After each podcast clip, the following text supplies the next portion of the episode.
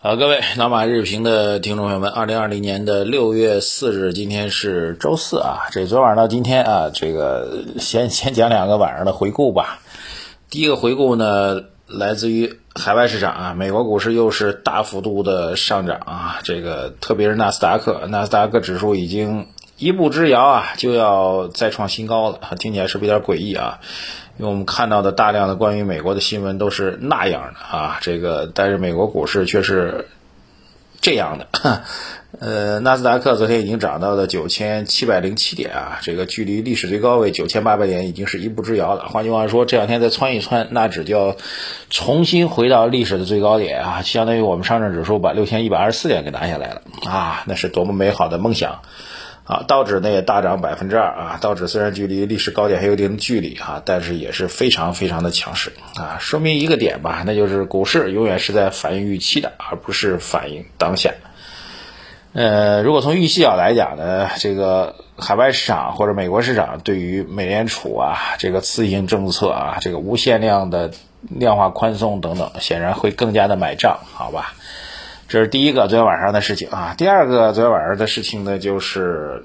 地摊经济啊，地摊经济呢，其实我们在昨天的晚评当中已经讲的很详细了，我就不重复了啊。各位要听的话，找到我们的微信公众号“财经马红漫”啊，然后搜索我们的二条，就是我们昨天的晚评，已经讲的很详细了，讲的有七八分钟啊，已经把这事讲透了啊。但是要补充一点，为什么今天还要讲呢？要补充一点。因为我觉得现在是一个试金石啊，这个我们一直在讲，很多上市公司其实没有真正的业绩支撑啊，那么他们又很希望自己的股价上涨，这时候呢就会做各种迎合热点的事情，就是蹭热点啊。但是在我们的投资逻辑当中呢，但凡一家公司出现了蹭热点的这个记录，就被我们要放到黑名单当中去啊。所以呢，从昨天晚上到今天呢，很多公司发布的公告啊，比如说这个，呃。这个这个，昨天有一个暴涨的这个五菱汽车，不是推出来一个这个什么叫做可以去做网红销售的小货车，然后到了晚上呢，有一家上市公司叫玲珑轮胎，他说我呀给这个摆摊神车五菱汽车是提供轮胎的，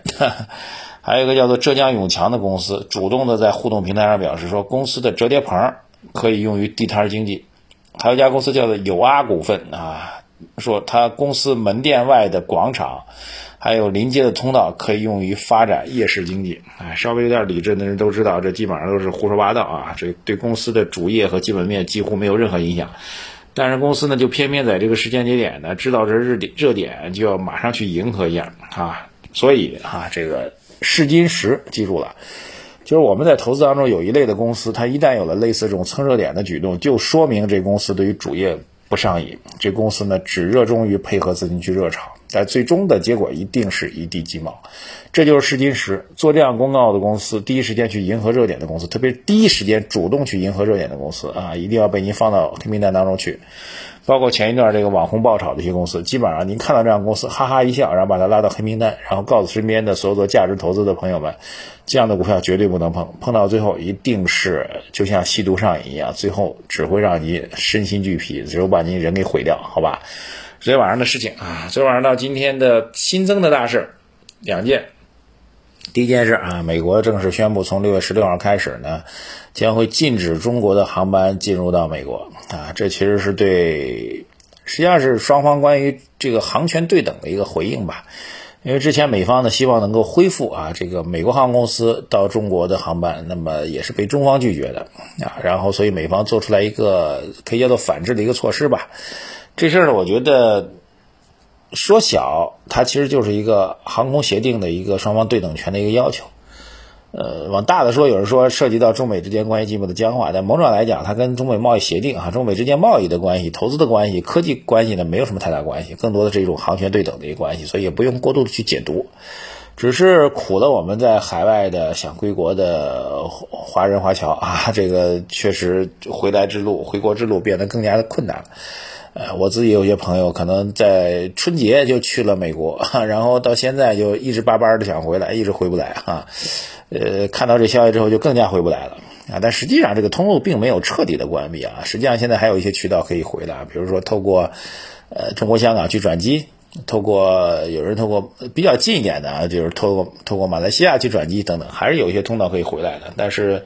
对于直航航班来说，本来一周只有一个啊，上海是到纽约，这个国航和南航是到洛杉矶，那其实就三大航，每周有一个航班分别到美国的东部或者西部啊，已经很少了。但是连这个都没有的话，那确实会造成更大的一个麻烦啊。但是我觉得也不用过度解读啊，跟中美之间贸易协定没有任何关系。换句话说，假如美方那边慢慢能够证明它的这个疫情得到控制了，我我相信这个航权还是会放开的，双方还是要放开的，只是怎么去放的问题。就昨天还有一条消息啊，实际上是中国跟新加坡啊正式确定了这个双方之间的拥有特定身份的人群啊进出对方可以获得这样一个绿名单的豁免啊，就比如说双方确实有生意往来。啊，有商务往来、公务往来，如果能够证明的话，有一个详细的规章啊，那可能从中国到新加坡这个所谓的国际的这个人员进出的障碍会打开，所以我觉得大趋势还是会打开的吧。啊，这是第一件事情啊，但是对航空公司来说会构成利空啊。第二件事情，各位也可能看到了，是证监部门的另一个改革的一个突破，那就是证监部门正式出台了新三板的转板的指导意见啊。这事儿呢，大家可能不太了解，我们把来龙去脉给大家讲讲。首先呢，我们国家有个新三板，各位应该知道的是吧？这是在北京的啊，这个大量的公司，之前最高多少有一万多家吧，后来慢慢的就是因为交投实在是太冷淡啊，挂上去之后每年要交费用，然后也融不到资啊，交易也非常冷淡，然后这这个就极其不活跃吧，慢慢的摘牌的人比这挂牌人还多啊。现在我不知道多少家，可能有七千八千家，我没查，肯定比最高峰的时候掉了很多。那现在呢？为了激活这个新三板呢，这个证监部门要推出在新三板当中内设一个精选层。精选层的好处就是呢，你在我这里挂牌满一年，符合条件可以转板到科创板、到创业板上市啊。这是一个昨天最重要的一个交易的这个突破吧，一个交易的突破。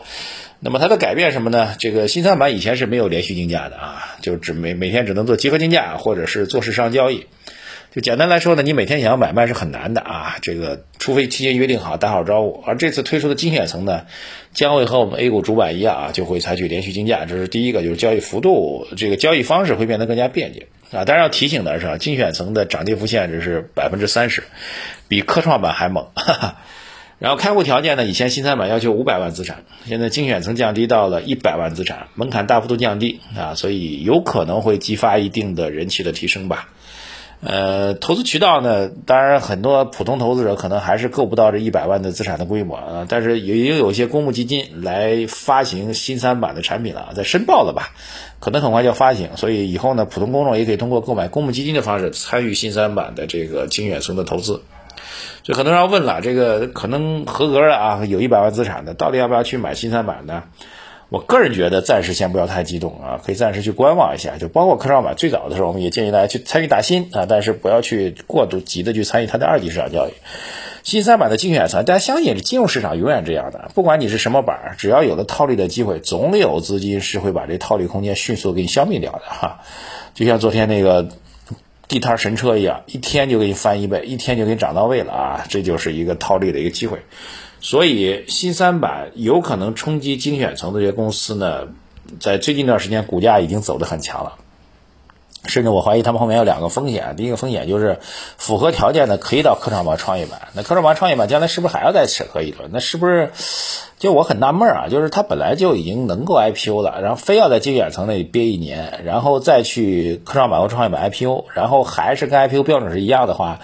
那我干嘛要去精选层憋那一年呢？这事儿我一直没想明白啊。这个 到底有没有绿色通道，这很重要。